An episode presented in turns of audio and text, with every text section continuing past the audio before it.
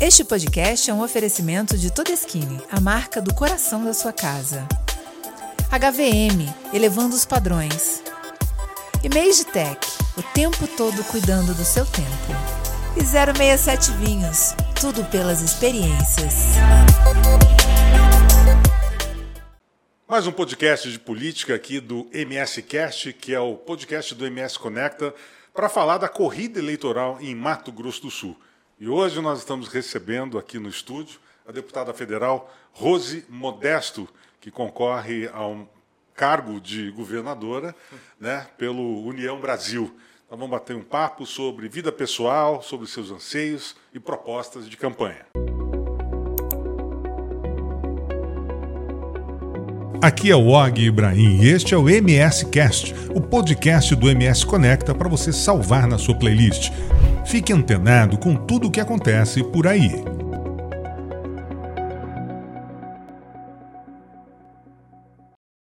Rose, prazer te receber aqui, né? como eu recebi todos os candidatos, e eu posso até me orgulhar de ter um bom relacionamento né, com todos vocês, sem privilegiar nenhum nem outro. Nossa conversa é uma conversa leve, uma conversa light, mas com o intuito de mostrar aos nossos eleitores é, quem são os candidatos, quem são como pessoas, quem são como, né, como seres humanos, quem são uhum. também como políticos e quais as suas principais propostas aí para o nosso Estado. Então, Rose, bem-vinda, obrigado por aceitar participar com a gente aqui. Eu que agradeço, Olga. Para mim também é uma satisfação poder estar aqui participando né, do MS Conecta, de poder é, os pré-candidatos e candidatos apresentarem os seus nomes, suas histórias, para que o eleitor né, tenha um pouco mais de conhecimento sobre todos nós. Então, para mim é uma satisfação poder estar aqui contigo, viu? Obrigada. Bom, Rose, vamos começar é, é, conhecendo primeiro quem é a Rose Modesto, ser humano, muito antes de virar política, muito antes de, de ser deputada. Eu quero saber um pouco mais da Rose, que cresceu lá em Cuturama, né? distrito de Fátima, Fátima, Fátima do Sul, do é Sul. isso? Distrito de Fátima do Sul. Como é que começou a vida da Rose? É, bom, eu sou do interior, né? Então sou, eu nasci em Fátima do Sul, mas fui criada em Cuturama, que é um distrito que fica ali pertinho né, de uma família de seis irmãos. Quantos habitantes tem e Hoje tem a média de dois, hoje deve ter a média de 2.200 a 2.500, né? Na época não, na época é diferente. Na época tinha é. mais, você acredita? Ah, é? ah Até, lógico, as pessoas começam acabaram saindo, acho que pelas grande, mesmas né? Motivos que a minha família também saiu, né? Vai perdendo a oportunidade, às vezes, de ter emprego, de ter renda. Os meus pais trabalhavam na roça, como a gente falava, né? No campo ali na colheita de algodão, de feijão, de arroz, e chegou um momento que as coisas começaram a ficar muito difíceis lá.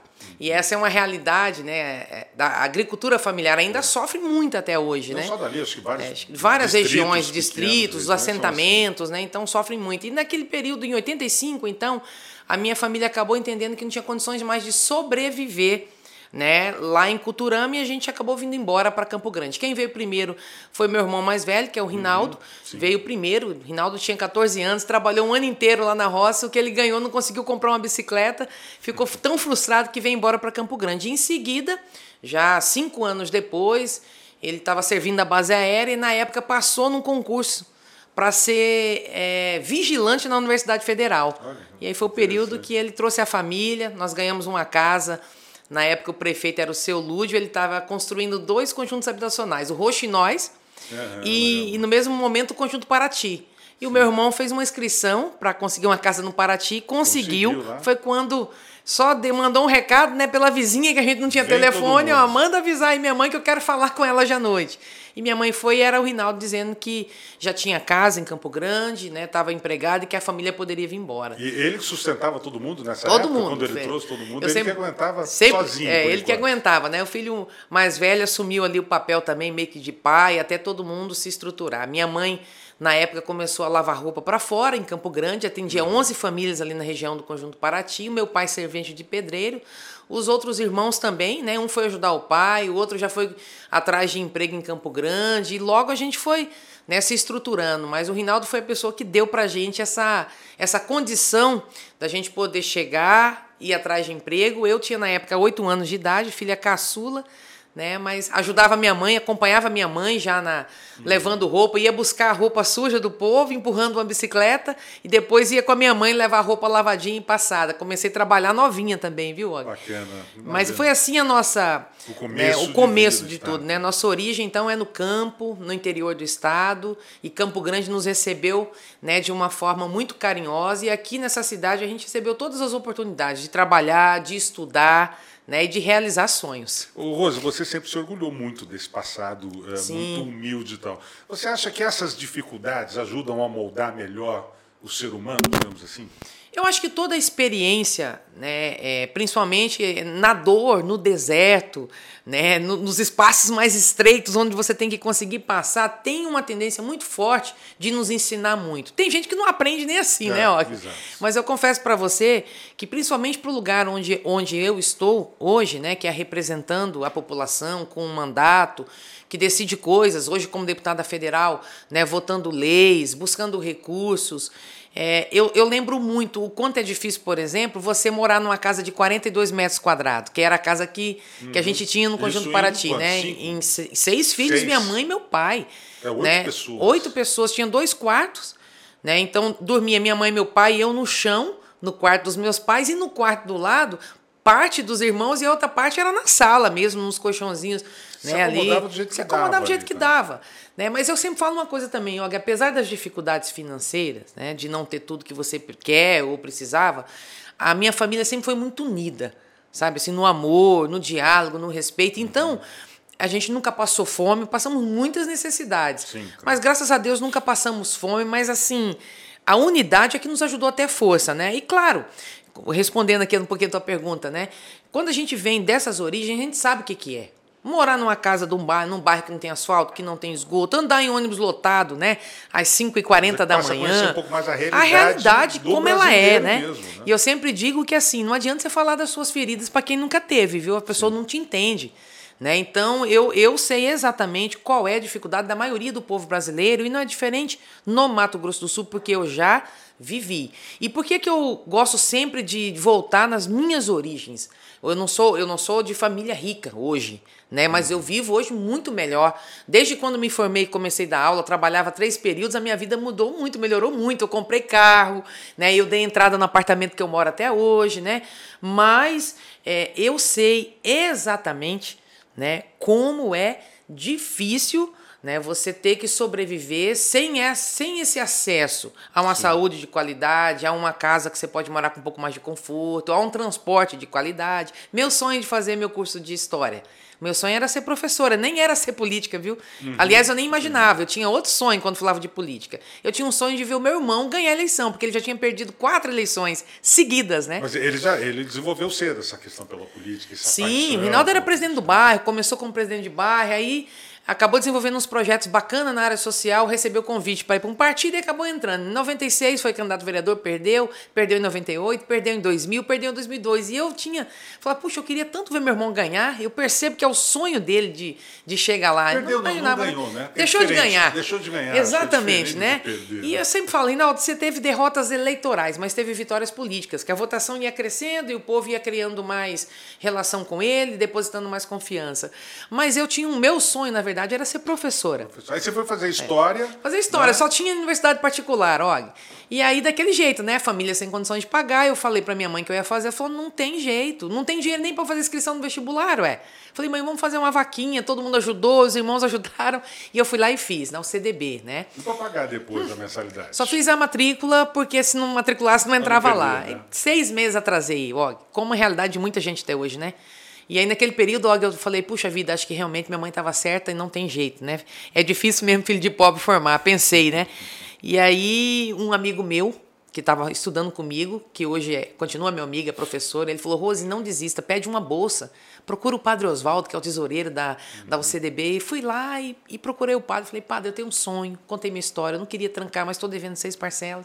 Ele me perguntou, o que, que você sabe fazer? E eu falei, olha, eu sei tocar violão. Eu tinha aprendido a tocar violão num projeto da Igreja Batista, né? É. Quando eu tinha 11 anos, eu fui para esse projetinho. Então, eu entrei na universidade com 17 anos. E aí eu falei para ele, falou, você sabe tocar violão? Sabe que tem uma missa aqui toda quinta? uma missa acadêmica, que tem até hoje, né, essa é, missa. Sim. E tava um desânimo total. A gente precisa montar uma banda aqui para poder dar uma animada, dar né? Uma animada no pessoal. Você topa... época é, pronto. a usar muitos grupos Exatamente. Assim, igreja, é. né? Você topa fazer o teste? Falei, topo. Peguei as músicas, tirei uma semana, na semana seguinte fui para missa comecei a tocar, e eu só olhava para o padre, né? Eu queria ver qual era a reação do padre. E ele feliz. Resumindo, depois disso eu tive 80% de bolsa, continuei ajudando lá, né, na, no Ministério lá da Música, é, com a comunidade da UCDB, me formei e logo, graças a Deus, arrumei aulas em seis escolas, olha. E foi, era, escolas públicas? Públicas. Sempre escolas trabalhei em escola pública. Não tinha que ter concurso, né? Não, não. Assim, não. Já era, era contrato direto. Era, inclusive, era até hoje era. Você saía da faculdade, já ia dar saía aula. Saía da faculdade e saía distribuindo currículos, né? Nas escolas. Ah, tá, e eu tá. andei a região toda do Paraty, ali, todos os bairros próximos, e aí algumas escolas me chamaram. Então eu me formei em dezembro, ó, em janeiro fui atrás de emprego, em fevereiro, fevereiro fui chamada e fui trabalhar em seis escolas. Trabalhava de manhã, tarde e à noite. Eu tinha 22 turmas nossa. No ensino fundamental e no ensino médio, escola municipal e escola estadual. A né? prova né? dessa turma era uma trabalheira. Meu Deus, não, não parava, não, não, tinha vontade de sair para nada, né? Porque chegava o final de semana, eu só queria descansar e dormir um pouquinho. Isso com quantos anos, Rose? Eu me formei com 21. Com 21 Super anos, nova. é. Com 21 foi anos. Fui dar aula em seguida. Aí eu acabei indo para regiões né, que viviam. É, problemas mais sérios do que o meu. Eu já era da periferia da cidade, morando no Paraty, mas, por exemplo, fui dar aula no Dom Antônio Barbosa, ao lado do lixão. Hum. Naquele período, a questão da violência era muito maior do que é hoje, a questão das drogas também. Tinha também a questão da própria prostituição infantil. Infelizmente, muitas pessoas de poder aquisitivo maior iam né, para aquela região atrás de meninas mais novas. Tinha os alunos que trabalhavam para sobreviver do trabalho no lixão. Então, tudo isso me fez ter um olhar: opa, eu não vou poder aqui ser só a professora de história. Tem que exercer algo é... mais ali, né? Aí eu falei assim: bom, como é que eu faço para resgatar essas crianças do lixão, hein? Aí eu usei a música, Og. Como a música foi importante na minha vida na adolescência, eu fiz a mesma coisa com os meus alunos e comecei um projetinho chamado Aprendendo com Música. Isso em 2001. E aí eu ficava três vezes por semana no contraturno, né? Eu ia voluntariamente, depois do horário das minhas aulas, eu ficava uhum. lá, das 5 e 10 até as 18 e 30. Depois eu ia para outra escola. Mas nesse período eu comecei a montar um grupo de, de violão, um coral e violão. Para essas pessoas, para essas... tirar essas pessoas da, da, dessa a... situação de risco. Isso, e aí assim. eu tinha um compromisso com eles. Olha, o compromisso é o seguinte: você vai ganhar um violão eu fiz uma campanha na escola, vários professores ajudaram, doaram violões usados, a gente mandou reformar. Eu sei que eu consegui quase 60 violões. Olha, que legal. E aí doavam um violão e a gente também fazia vaquinha, os, uhum. os, os, os, os professores, o pessoal Sim. da escola, e dava uma cesta básica por mês para cada aluno que deixasse de ir para o lixão. E isso foi uma coisa assim. Eles se sentiram atraídos para o projeto. Exatamente. Óbvio, né? Três meses que eu estava dando aula, que eu percebi o, o, né, o público, qual era o público que eu tinha ali como alunos, eu perdi um aluno com 11 anos esmagado por um caminhão de lixo Nossa. nesse trabalho que eles faziam. E aí eu falei, não, a gente precisa fazer alguma coisa. Foi quando eu comecei esse projeto, sabe? E foi interessante que, sem imaginar que isso me levaria para a vida pública, foi o projeto que eu trabalhei com isso durante oito anos. Isso acabou me projetando, ó, e fazendo com que algumas pessoas olhassem e falassem, Rose, a gente precisa de você na Câmara de Vereadores. Precisa ter uma voz que defenda a educação, o esporte, a cultura, a inclusão, o combate à violência. Foi assim que eu. Não foi meu irmão, não, viu? Pelo contrário, tá? Você sozinha que O meu irmão foi contra, porque o Rinaldo ele falava assim, Rose, ele era deputado estadual quando eu fui candidata a vereadora. Se é. você perder, mana, fui eu que perdi porque eu sou deputado. Se eu não der conta de eleger a minha irmã, é, entendeu? Então, se você ganhar, fui eu que te elegi, mas se você perder, eu também perdi. Falei, Rinaldo, você está certinho. Acho que isso não tem. Mas a força popular, a vontade das pessoas. Né? Eu fui literalmente convocada para ir para a política, entendeu? Foi o que aconteceu comigo. Talvez por isso tenha dado certo. Você não tinha essa paixão. Do não, paixão era ajudar não. os outros e tal. Mas esse start veio como? Veio convite? É, o, o cuidar de gente sempre teve muito presente na minha vida. Na verdade, na vida da minha família, outros, né? entendeu? Né? Sempre teve muito. Isso é muito da minha mãe, do meu pai. Né? Quem conhece a gente, de repente, está ouvindo essa entrevista, sabe do que eu estou falando, entendeu? Uhum. A minha casa, minha mãe teve seis filhos né? E ainda morou na minha casa, ó, anos depois, quando a gente tinha chegado em Campo Grande, pelo menos uns cinco que vieram da região nossa de Campo Grande. Vieram para estudar, para servir o exército, né? A, é, a, minha casa, se você chegar hoje na minha mãe, lá com eles lá mora, tem três pessoas lá que moram onde minha mãe mora, uhum. né? Mas você chegar lá tem comida para dez, ou seja, sempre foi assim, né? O jeito. Mas na política, um dia eu cheguei e na hora do intervalo nosso, os professores me deram uma, literalmente, me botaram na parede. Olha, o nome é o teu, nós queremos escolher um nome, nós vamos trabalhar esse nome, tem que ser você. Tinha um grupo lá de uns 30 professores, né? E aí eu falei, mas gente, eu não tenho dinheiro né? Não sou de uma família assim conhecida. Na minha família, uma família humilde, já tem um político que já foi difícil chegar lá. Imagina se vai eleger dois, um. né? Diferente de uma quando é uma família mais tradicional, Sim, claro. tal. Mas a minha família, que é modesta até no nome, é difícil, hein, gente? E eles não, tem que ser você, tem que ser você. E eu falei, bom, então vamos pensando. E aí, seis meses depois, eu tinha que ir me filiar a um partido. Foi quando eu me filiei ao PSDB. PSDB. Ah, foi o primeiro foi partido. Foi o primeiro partido. E quem tocou minha campanha, Olga, foram mesmo os professores, alunos, os pais dos meus alunos, entendeu? E deu muito certo, né? Na primeira eleição minha, eu já fiz quase 8 mil votos para vereadora. 2000 e... 2008, ah, 2008 foi a eleição. Foi a sua primeira eleição. Foi em 2009 eu assumi como vereadora, né? Uhum. Aí eu fui reeleita em 2012. Dois mandatos seguidos. É. Na verdade, eu fiquei um mandato, um mandato e, meio, e meio, porque na metade do mandato teve a convite para ser candidata a vice-governadora, né? Então foi assim que eu entrei na política, sabe? E assim, eu fico ainda muito tranquila, porque até hoje tem sido assim, ó. Quando foi para ser reeleita, eu conversei muito. E aí, gente, você acha que dá? Acha que eu fiz um bom mandato? Eu sempre fui de ouvir muita base. Não, professora Rosa, a senhora tem que ir, tem que ir. E aí eu saí de 8 para quase 12 mil votos, né? E quando foi para ser vice, a mesma coisa. Né? Uma eleição difícil que era, né? E acabamos ganhando aquela eleição de vice-governadora.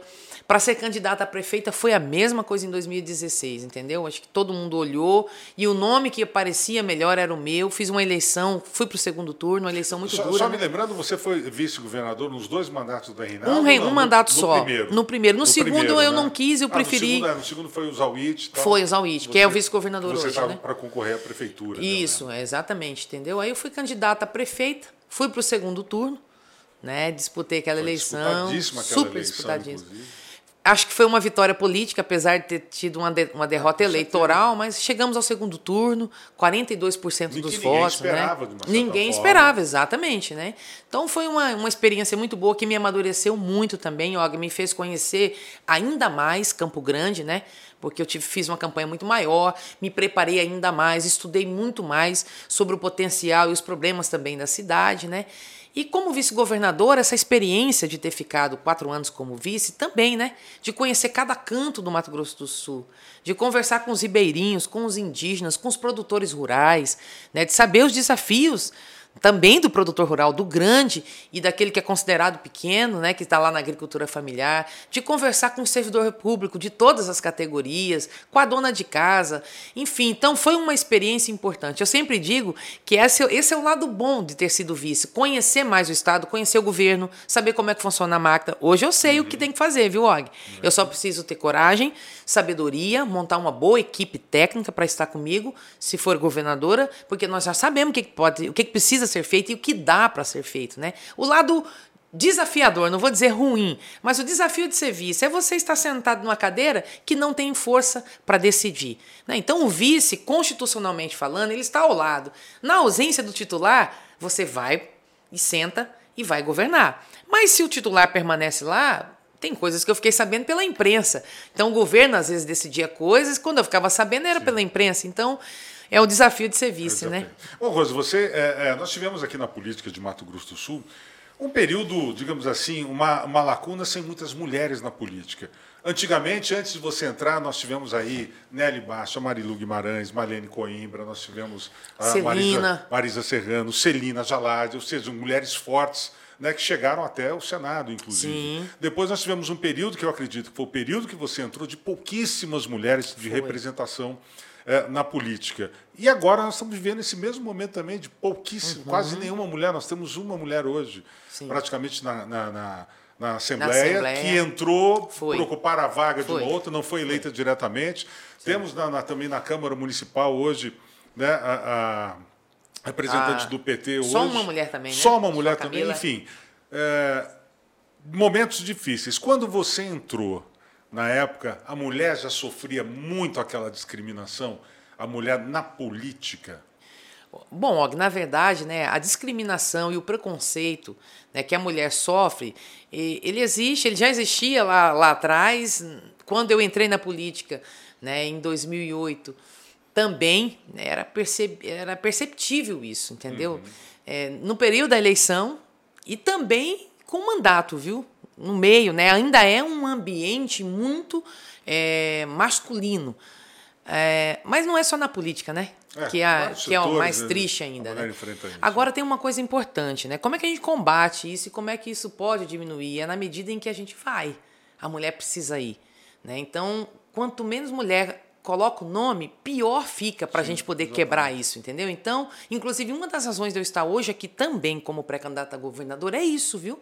Porque faz 20 anos que o Mato Grosso do Sul não tem uma candidata mulher.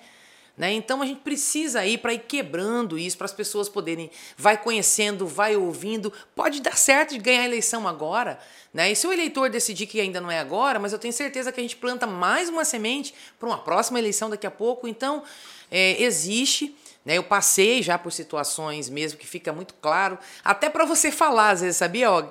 É uma, é uma pena uhum. isso, né? Quando um homem vai falar, é impressionante. Todo mundo para, ouve. Quando é uma mulher, parece que. Que não, não se cria é, aquele silêncio para poder ouvir. Aí, de vez em quando, você tem que dar uma batida na mesa, às vezes levanta, aumenta o volume da voz, o tom uhum. de voz, entendeu? Para, ó, oh, gente, tô aqui Vem cá, eu sou uma de vocês também. Vamos discutir aqui os debates, os projetos que precisam ser feitos, entendeu? Então, existe ainda. Nós estamos melhorando, sim, nesse sentido, né, de, de fazer um enfrentamento. Agora, é, eu acho que a, nós que estamos hoje na política, né, eu sempre procurei, inclusive, incentivar outras mulheres, sabe? Ó, eu tenho feito campanhas e até digo, olha, gente, não é, você não vai votar numa mulher só porque ela é mulher, mas você não pode deixar de votar em uma mulher porque ela é mulher, entendeu? É, inclusive, eu te perguntar uma coisa. Você sabe, minha mulher está em campanha Sim, e uma coisa que Débora. ela tem constatado muito isso é, é, tipo assim, diz que mulher não vota em mulher. É. Diz que é muito difícil. Né? Mas isso está melhorando, Og. Og. Está mudando Está mudando isso, eu percebo isso na rua. Por exemplo, é comum ouvir a seguinte frase: tem que ser mesmo, tá na hora, viu? Nós precisamos unir mais, nós, nós, nós somos muito desunidas. Ouço é. isso de mulheres o tempo todo, As entendeu? mulheres admitem. Chegou né? o momento nosso, entendeu? A gente precisa cuidar da gente, chega. Esse tipo de frase que eu não ouvia, viu? Inclusive alguns anos atrás. Então, uhum. a gente percebe que há sim uma vontade, entendeu? Agora, e tem homens também, viu, Og? Muitos homens dizendo, eu acho que tem que ser vocês mesmo para resolver isso aí, entendeu? A gente ouve isso também. Sim, claro. Mas eu, eu repito aqui, precisa ter mulheres, precisa colocar um nome. E eu tenho incentivado muitas mulheres, viu, Og? A colocar um nome. Hoje tem uma legislação que protege um pouco mais, do ponto de vista de recurso, por exemplo, né? O que entrar dentro do União Brasil de recursos, 30% tem que ser Sim. obrigatoriamente, no mínimo, partido, tá? Né? 30%. De todo, fundo de todo partidário e eleitoral. 30% para candidaturas. Porque uma das razões também que dificulta a mulher chegar no poder, Og, é a mulher e, disputar Sem de forma né? desigual, né? entendeu? Não é justo. Ou seja, eu quero que a mulher chegue, mas eu não dou para ela condição dela andar, não tem material para ela divulgar, ela não pode contratar uma equipe para poder trabalhar o nome dela. Então, como é que faz? Campanha tem custo, gente, entendeu? Então, hoje existe uma lei, né, para que realmente seja investido é, recursos em candidaturas femininas. E o resultado dessa lei, a primeira eleição depois da lei foi em 2018.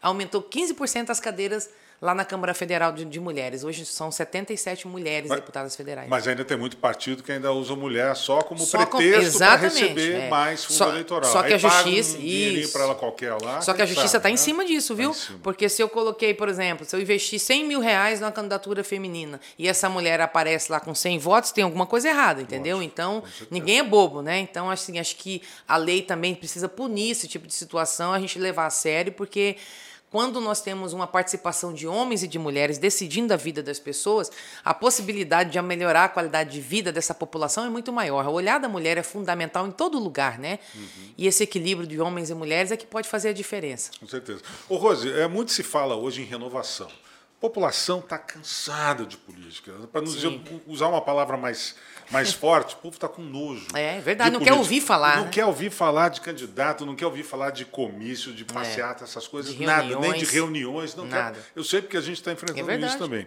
É, quer renovação, quer renovação, ouvir falar em renovação. Você, é, é, já passando por Câmara, Assembleia, Sim. Câmara Federal, foi vice-governadora, hoje é deputada federal, você não teme ser parte, é não fazer parte dessa renovação que o público realmente quer, não? Tu já tá, já tem uma extensa Sim. carreira política e tal. Og, primeiro que eu acho que a renovação que as pessoas estão buscando é, é renovação das ideias, da postura de cada um, uhum. né? Daquilo que cada político resolve ter como bandeira e como prioridade, né? Por exemplo, esse é um momento em que, de fato, precisa estar no poder as pessoas que se preocupam com gente as pessoas estão com muita dificuldade de comer, Og. E aí, na hora de governar, nenhum governador vai resolver tudo. Então, qual é a prioridade de quem vai sentar lá, entendeu? A minha prioridade, e aí a minha história fala por mim, apesar de eu não ter tido a oportunidade né, de realmente ter caneta como prefeito ou como governadora, que esse é o cargo que eu estou pleiteando. Existem três poderes: o legislativo, o executivo e o judiciário. Eu estive no legislativo como vereadora né? E as minhas pautas, as defesas, os projetos de leis que eu votei, todos eles muito canalizados em defesa das pessoas, em especial as mais vulneráveis. Uhum. Como deputada federal agora, não tem sido diferente, viu? As leis que nós votamos, o trabalho que a gente participou, as comissões que eu quis entrar para poder defender a população, o Fundeb, que é o maior fundo de financiamento da educação pública brasileira, que eu tive a oportunidade de fazer parte, inclusive, da elaboração do novo Fundeb, está lá o meu nome gravado na história, a educação que é a grande ferramenta de mudança de vidas. Ou seja, Todos os projetos que nós votamos nesse momento difícil de pandemia, o auxílio emergencial na época, que ajudou a colocar comida né, na mesa de mais de 70 milhões de famílias brasileiras que perderam emprego, que trabalhavam de forma autônoma e que perderam renda. Né? E não foi diferente também quando eu votei o projeto que aumenta a pena para o crime de feminicídio, para a gente poder diminuir, lutar para diminuir esse combate, combater essa violência contra a mulher. Enfim, por onde eu passei, eu procurei realmente ter esse olhar para o ser humano.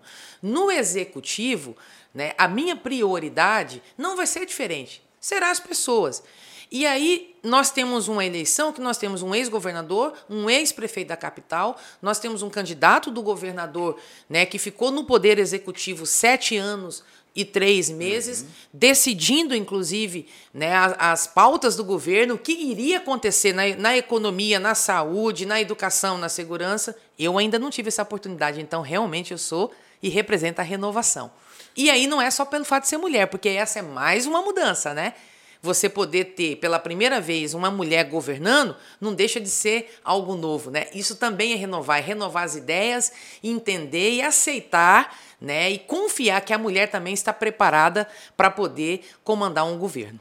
Ô, Roso, hoje você está disputando, como você mesmo disse, né, com um ex-candidato, um, um ex-prefeito né, que foi prefeito por dois mandatos e tal, para quem você, de uma certa forma, perdeu as eleições da última uhum. vez. Muito apertadamente, mas perdeu as eleições. Sim. Você tem um candidato do governo e você tem um ex-governador que tem ainda um nome muito forte. Sim. Né? As pesquisas apontam hoje você ali né, brigando. no quarto lugar, brigando pelo terceiro, alguma coisa assim. Qual vai ser a tua estratégia para poder vencer de uma certa forma?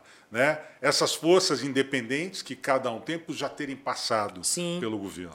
Bom, é, falando agora da ciência da política, né? A melhor pesquisa eu acredito que é da urna, mas a gente precisa ir. É o data povo. É, o data povo é o melhor. Mas nós precisamos, lógico, é, ela, a pesquisa ela te dá um norte, né? Ela traz números que, inclusive, dá para você trabalhar e entender o que, uhum. que, o eleitor busca nesse momento, qual é o perfil. Nós temos aí é, candidatos, por exemplo, que estão tá na frente da pesquisa, mas que tem uma rejeição mais alta do que a intenção Sim, de votos. É verdade. Vai chegar uma hora da, na campanha que isso vai pesar. Vai pesar. Né? Nós temos candidato, por exemplo, que tem uma força força maior na capital, mas não tem uma inserção já no interior, entendeu? E tem o desgaste de já ter sido prefeito, uhum. né? E isso também pesa, viu, Og? Na hora, porque nós vamos para o debate, claro. né, Og? Sim, sem é, é, você vai cobrar de quem está falando que vai fazer. A primeira pergunta é por que não fez? Já começa por aí, né? Uhum. E, e, obviamente, hoje eu tô, as pesquisas me trazem em terceiro lugar. E eu tenho uma rejeição muito baixa né? E a minha rejeição é interessante. Não é porque eu, eu sofri nenhum tipo de problema com justiça, ou porque as pessoas não gostam de mim, ou porque me acham corrupta, não. É porque não me conhecem. Eu tenho um desconhecimento que passa de 40%. Apesar de ter sido vereadora, vice e hoje deputada federal, tem 40% da população do Mato Grosso do Sul que não me conhece. Mas por que, Rose? Já que você esteve tão em evidência assim esse tempo todo. O que, que acontece, Og? A política, concorda comigo que ela não é. Você acabou de falar, o brasileiro não é apaixonado pela política. É, E muita gente, né, ele, ele se interessa pela política faltando, às vezes, 24 horas para ir votar e olhe lá. Ele fala, quem que é que está aí? Me dá um número e vai lá. Muitas então vezes as pessoas... o santinho que está no chão ali, a colinha, né, vai, vai, vai. Eu lembro quando eu me elegi a primeira vez vereadora, nós, eu vi uma pesquisa, Og, 90 dias depois, 72% das pessoas não lembravam mais em quem tinha votado é para vereador. E hoje, então, se você perguntar, ninguém não, sabe não. quem votou para nada. Og, hoje tem 70% do eleitor que não, que não sabe nem está atento quem são os pré-candidatos a governador de estado. Então as pessoas começam a se interessar daqui a pouco. Né? Então uhum. é, é, natural. E olha assim, é, que eu, como você disse, por onde eu já passei, né? E não, lógico, não tive é, programa para estar na televisão, aquela coisa o tempo todo, mas Estou aí com mandato já há algum tempo. Ah, eu percebo que quando a eleição iniciar, quem tem uma rejeição menor e quem tem índice de desconhecimento tem uma tendência de crescer mais, entendeu? E eu tô dentro desse grupo aí. Então, por isso eu sou muito otimista e mais do que isso, né? O carinho das pessoas de me receber. E mais do que isso, eu estou como pré-candidata a governadora, Og, porque muita gente, por onde eu passei, falou: Rose, tem que, você tem que ir, é o seu momento, vai, vai, vai. Então, Ninguém pode ser candidato a si mesmo. Eu não posso, eu decidir com o meu partido que eu tenho que ser candidata, eu com a minha família que eu tenho que ser candidata, eu com a minha assessoria. Não vai dar certo, viu, gente? Uhum. Entendeu? Tem que ser mesmo, tem que vir do povo esse desejo. E eu tenho a convicção né, que existe hoje já milhares de pessoas sonhando comigo essa possibilidade da gente chegar ao governo do Estado. Ô, deputada, muita gente, muitos candidatos hoje falam, não, eu vou brigar pela saúde, educação, é, é, pela segurança e tal. Quer dizer, são propostas muito amplas e muito, muito vagas, muito às vagas, vezes. É. Qual é exatamente o teu projeto para Mato Grosso do Sul? O teu principal projeto para Mato Grosso do Sul? Primeiro, é priorizar o que de fato é mais urgente. Eu tenho a convicção por onde eu já passei, Yoga, a gente não consegue resolver todos os problemas. E é nessa hora que vai diferenciar um governo do outro. O que é que eu vou priorizar? Esses dias um jornalista me ligou e me perguntou por que, que você não foi na inauguração do aquário, hum. né? Ainda chamamos aqui de aquário Sim. Pantanal mais conhecido. Bioparque. É, o Bioparque Pantanal. Pantanal. Por que, que você não foi? Você não queria encontrar os adversários? Ela ainda brincou comigo, né? É. Eu disse não. Eu não fui. E aí eu fui muito claro e não tenho problema de dizer isso. Reconheço a importância do turismo que gera oportunidade de emprego, riqueza, né? É um momento de lazer, de cultura para as pessoas que vivem aqui, para o turista que vai chegar aqui. Tudo isso é muito importante. Mas, Og, não era a prioridade do sul investir numa obra como aquela mais de 280 milhões de reais. Sabe por que, que não era? Porque hoje ainda tem pessoas que ficam quatro anos esperando por uma cirurgia, porque não tem, às vezes, o equipamento para fazer. Tem pessoas que passam um, dois, três anos esperando para fazer um exame, uma tomografia, uma ressonância. Tem mulheres que avançam com câncer de mama porque demora mais de um ano para fazer uma mamografia.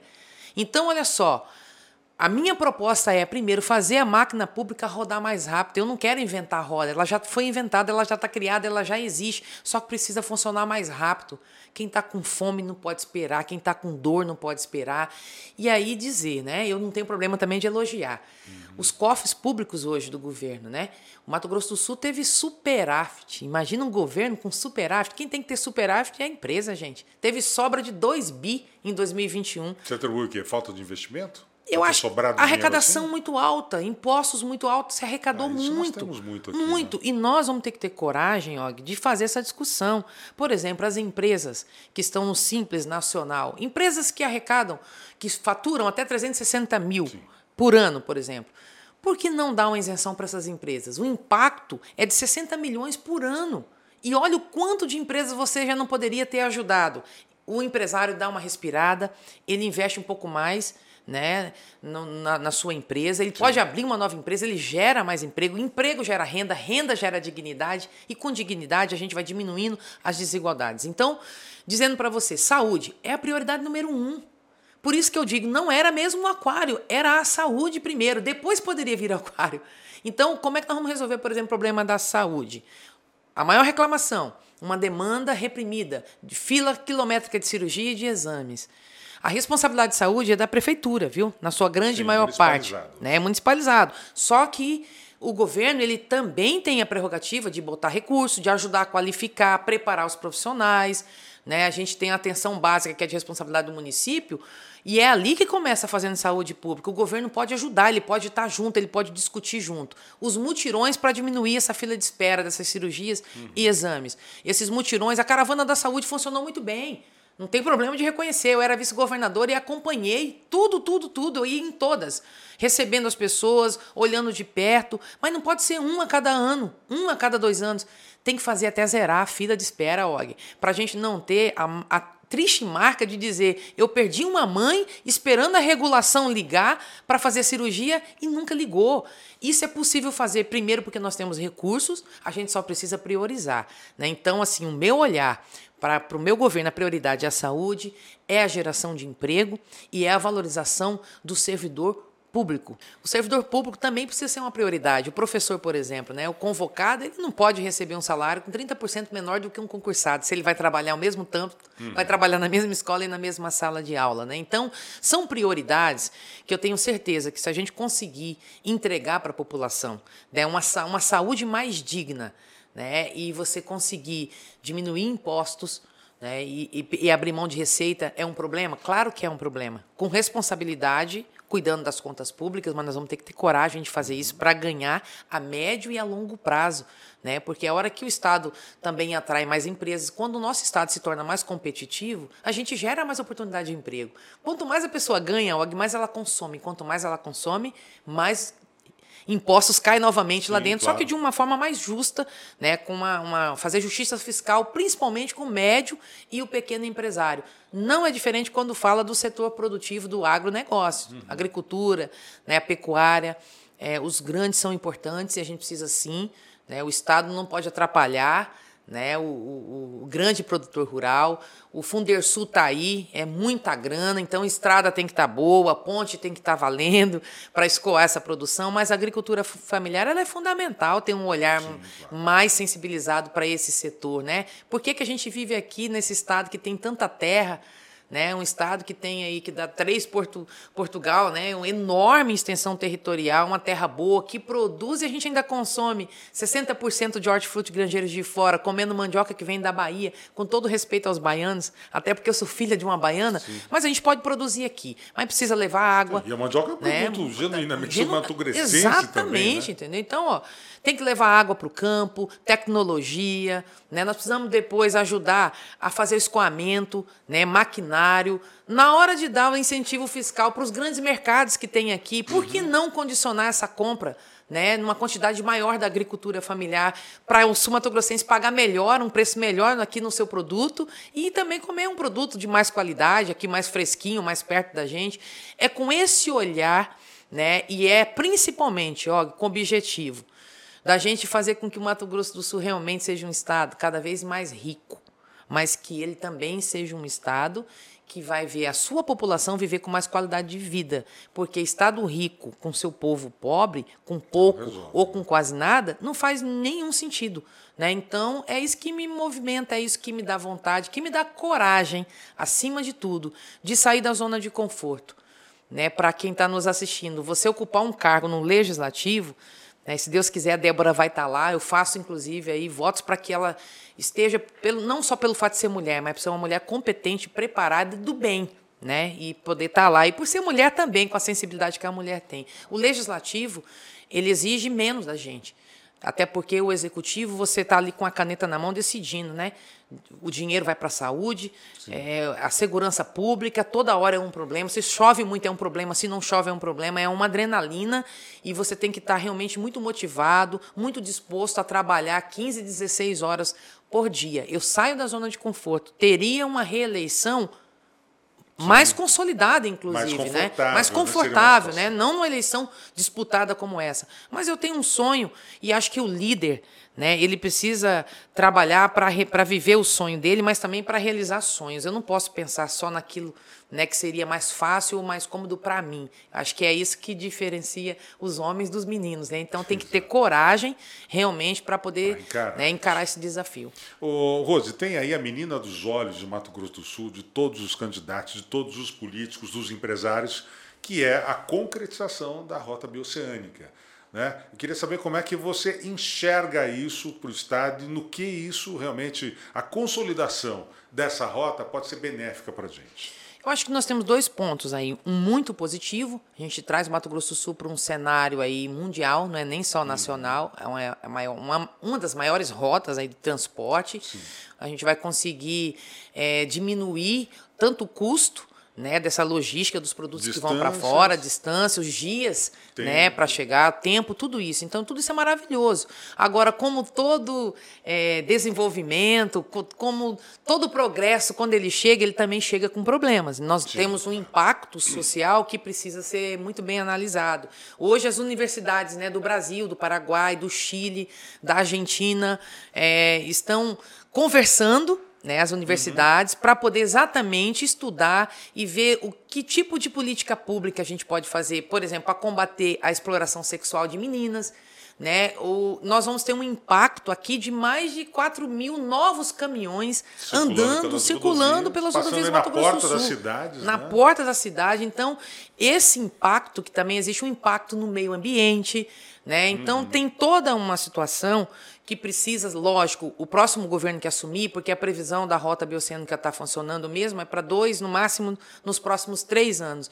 E se eu estiver como governadora, Og, vai ser dentro do nosso governo. A gente não pode esperar a rota começar a funcionar para ver o que vai fazer. Sim, claro. Então já tem um estudo sendo feito. Eu, inclusive, já procurei, eu quero ter acesso a isso, quero estar acompanhando direitinho, né, para a gente poder realmente é, proporcionar que a rota bioceânica seja uma rota que vai trazer riqueza, né, mas que vai trazer também segurança para a nossa população que vive aqui no estado. Você acha que o turismo também pode ser muito incrementado muito. com essa rota, se vai e vem de povos daqui para lá, de lá para cá? Muito. E aí entra o que eu disse, a gente vai ter que investir muito em infraestrutura, porque o turismo, a gente como é que a gente faz para que o turismo no Mato Grosso do Sul seja mais forte, né? E o Pantanal que já é conhecido em toda parte, bonito também, mas não é só isso, né? Nós temos tantas outras, a própria região de Porto Murtinho, uhum. né, que é uma região maravilhosa, ali tem um, uma vocação, por exemplo, o turismo ali de pesca, seja a pesca que vai é, trazer renda para aquela população que mora, como também o pesque solte, que é uma tendência Sim, mundial, que é a diversão do turista hoje, né?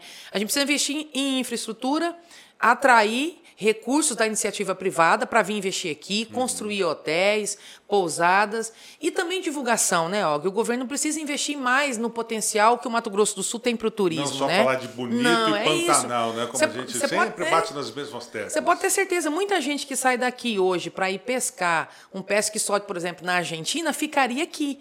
Né? É, e a gente sabe que essa cadeia econômica, produtiva aí do turismo, né, ela é maravilhosa. Então, qualificar pessoas, investir em infraestrutura, atraindo recursos da iniciativa privada e divulgando mais, entendeu? E com a rota passando aqui, eu não tenho dúvida que nós, o Mato Grosso do Sul, que já é? Eu já considero um estado maravilhoso para se viver, mas vai ser realmente uma potência e o mundo vai conhecer muito mais sobre o que nós representamos. É, deputada, recentemente nós tivemos aí a divulgação de algumas estatísticas muito tristes aqui para Mato Grosso do Sul. O estado lidera o ranking de estupros no Brasil e de feminicídios. Como fazer para tirar a gente dessa lista? Começa com a educação. Né? E, e, aí, Og, não, não, não precisa esperar outra coisa de mim, se não for de fato, sabe? Primeira coisa que eu quero fazer, Og, é chamar, eu quero estar presente, sabe? Junto com a, com a equipe da Secretaria de Educação, mas eu quero falar, andar o estado inteiro de forma regionalizada, falando com todos os nossos professores, chamando os pais para dentro das escolas e abordando esse assunto. Nós precisamos educar os meninos de hoje para a cultura da paz, do respeito, ensinar para eles que precisa, sabe, amar a irmãzinha. Começa em casa, viu? Você precisa uhum. amar sua irmã. Né? Ela, você não é mais importante do que ela porque você é homem. Começa ali na educação em casa, que vai para a escola e depois você pode contagiar todos os setores, inclusive as empresas, para terem a cultura de falar. Esse é o primeiro caminho, que é a prevenção. Segundo, Og, precisa combater, né? E aí precisa combater com firmeza. A rede precisa estar estruturada. Se eu sofro uma violência doméstica e tenho filhos, né, e não tenho para onde ir, eu realmente não me encorajo para ir lá na casa da mulher brasileira e fazer uma denúncia contra Sim. o meu esposo ou namorado, porque eu volto para onde depois com meus filhos, Og? Esse é um grande problema. é um grande problema.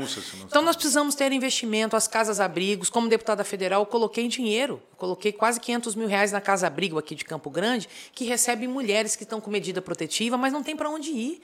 Então, ela, infelizmente, a mulher apanha, ela é ameaçada de morte e é ela que tem que sair de casa para não morrer.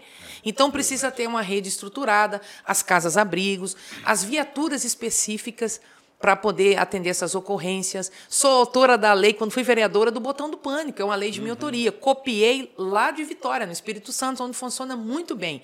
Esse aplicativo, Og, a mulher vai deixar de ter apenas um papel, que é Sim. uma medida protetiva, mas ela vai ter um aplicativo que ela aperta se ela se sentir ameaçada, chega o sinal para uma central onde ela está sendo Sim. monitorada e essa central sabe onde ela está, Inclusive consegue captar até o áudio uhum. daquele ambiente, se o agressor está ameaçando, entendeu? Qual a localização que eles estão e essa viatura que está preparada só para atender esse tipo de ocorrência. Mas isso não está em, em, em, funcionamento? Aqui está na Casa da Mulher Brasileira. Ah, já funciona. Hoje funciona aqui. Mas nós precisamos levar isso para outras regiões. Delegacias 24 horas. A gente precisa abrir mais, entendeu? Hoje nós temos Campo Grande, na, dentro da Casa da Mulher Brasileira, né? Nós temos na região de Dourados e nós não temos mais, entendeu? 24 horas, delegacias 24 horas funcionando. É importante ter um maior número de delegacias 24, 24 horas, porque o número dessas, dessas, dessa violência, né? O maior número desses casos acontece geralmente à noite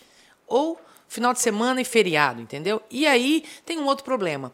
Nós precisamos cada vez mais qualificar, preparar as nossas polícias, porque onde essa mulher chegar, não importa. Se não for delegacia da mulher, ela precisa ser bem acolhida. Ninguém tem que perguntar para ela assim, mas olha, você estava com essa saia, por isso que você foi abusada, porque afinal de contas o Mas abuso. Atribuir a ela é, a culpa, né? O abuso e o estupro não tem nada a ver com isso. E nós acabamos de ver, lamentavelmente, uma mulher sendo estuprada numa sala de cirurgia, no momento, dando à luz a um bebê. Então Absurdo. fica muito claro né, que essa cultura do estupro não tem a ver com a mulher. Tem a ver, infelizmente, né, com a índole desse homem, com a vida que ele teve, se ele foi abusado ou não, enfim. Eu só sei que a gente precisa combater isso com educação e com investimentos. O Mato Grosso do Sul é um estado maravilhoso, mas é muito triste saber que a gente mora hoje, hoje, no ano de 2022, né, no estado que tem o maior índice de feminicídio proporcionalmente no país.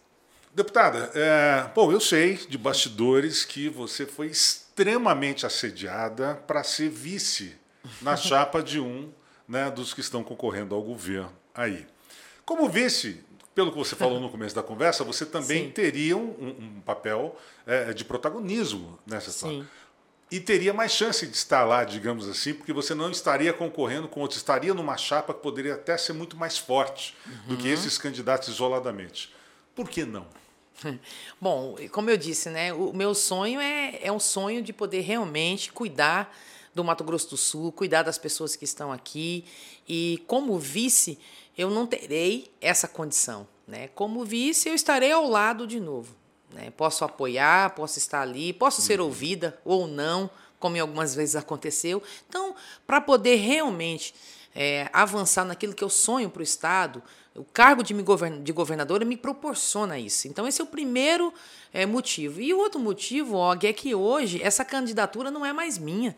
Essa candidatura já deixou de ser minha há muito tempo. Ela é de muita gente do Mato Grosso do Sul, que eu fiz compromissos, né, que estão caminhando comigo, que acredita também nesse sonho, e eu jamais negociaria os meus sonhos, muito menos os sonhos de outras pessoas que já estão sonhando comigo. Então eu agradeci, né? Uhum. Me sinto, tem um lado bom, né? Se me querem para estar ao lado é porque Sim. deve ter alguma qualidade em mim. Então agradeci pelo convite, mas eu realmente sou candidata a governadora e espero muito, né? que, se for do, do, propósito e da vontade de Deus da população, que eu seja a primeira mulher mesmo para governar o Estado. Bom, e o que, que a, a, a Rose Modesto é, gostaria de fazer agora que não conseguiu fazer como vereadora, como deputada e como vice-governadora? Bom, Og, é realmente poder saber que com uma caneta, e pode ser uma bique azul, viu? um azul caneta, a gente pode decidir né, é, investir na vida das pessoas que mais necessitam. Um governo que não vai deixar ninguém para trás. Olha, nós vamos cuidar do produtor rural, nós vamos cuidar do grande empresário, nós vamos cuidar do pequeno empresário, do médio, nós vamos cuidar do servidor público, mas, como eu disse, eu não posso deixar né, de enxergar que o meu estado, apesar de ser um estado considerado rico, tem gente morando embaixo de lona, e isso eu quero transformar e sei que através do cargo de governadora do executivo é possível. O Estado precisa investir em habitação. É inadmissível que no Estado como o nosso tenha pessoas morando embaixo de lona, sem um banheiro para poder usar, né, sem uma água limpa para tomar. Né? É inadmissível que tenha aqui ainda 21% da população sobrevivendo com meio salário mínimo. Quem está ganhando meio salário mínimo não está se alimentando nem duas vezes por dia. E é inadmissível ver pessoas morrendo esperando por um atendimento e não conseguir. Tudo isso é possível avançar. Né? E no cargo de governadora, eu tenho certeza que, se for de fato a minha prioridade e será, nós vamos conseguir né, deixar essas marcas tristes né, para trás. Então, acho que eu, apesar de sempre ter tido vontade de fazer isso, desde quando vi isso na minha frente como vereadora, mas não depende do vereador somente, uhum, como não depende da deputada federal ir lá e resolver fazer, olha, ao invés de investir aqui, eu vou tirar esse povo debaixo da, da lona, vou tirar da favela e vou botar para morar num lugar mais digno, né? É, como vice-governadora não foi diferente eu até trazia sugestões e dizia: olha, será que não é melhor investir aqui primeiro? Por mais que isso também seja importante, mas isso aqui é mais urgente. E aí eu não vou precisar né, de é, ouvir ninguém no sentido de dizer, não, Rose, é, não faça isso, ou você não pode fazer isso. Nós vamos construir isso dialogando com a Assembleia Legislativa, mostrando para os deputados estaduais que o nosso orçamento ele precisa estar lá para mudar a vida das pessoas que mais necessitam. O Estado, quando ele não chega na vida de uma família que vive, do ponto de vista economicamente falando, melhor, ele traz um impacto, sim. Mas quando o Estado não chega na vida de uma família mais pobre, que tem pouco ou quase nada, pode ser uma tragédia. E é isso que a gente tem que evitar. O Estado vai chegar na vida de todos, mas o nosso governo vai chegar muito forte, muito presente na vida das pessoas que mais necessitam.